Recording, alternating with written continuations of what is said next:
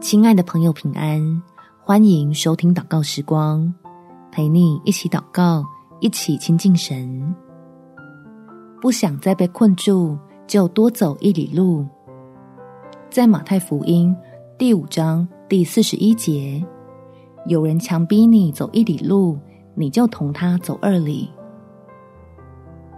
打破僵局，有时候要用爱反其道而行。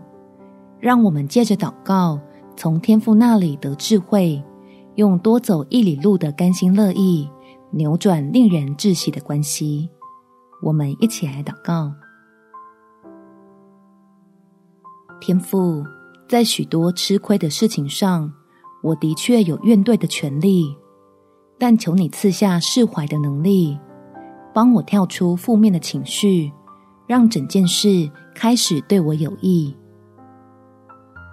好使自己再次回到你的恩典里，就愿意选择遵行你的旨意，重新将爱作为我的出发点，改变获胜的规则，得着从天上而来的奖赏。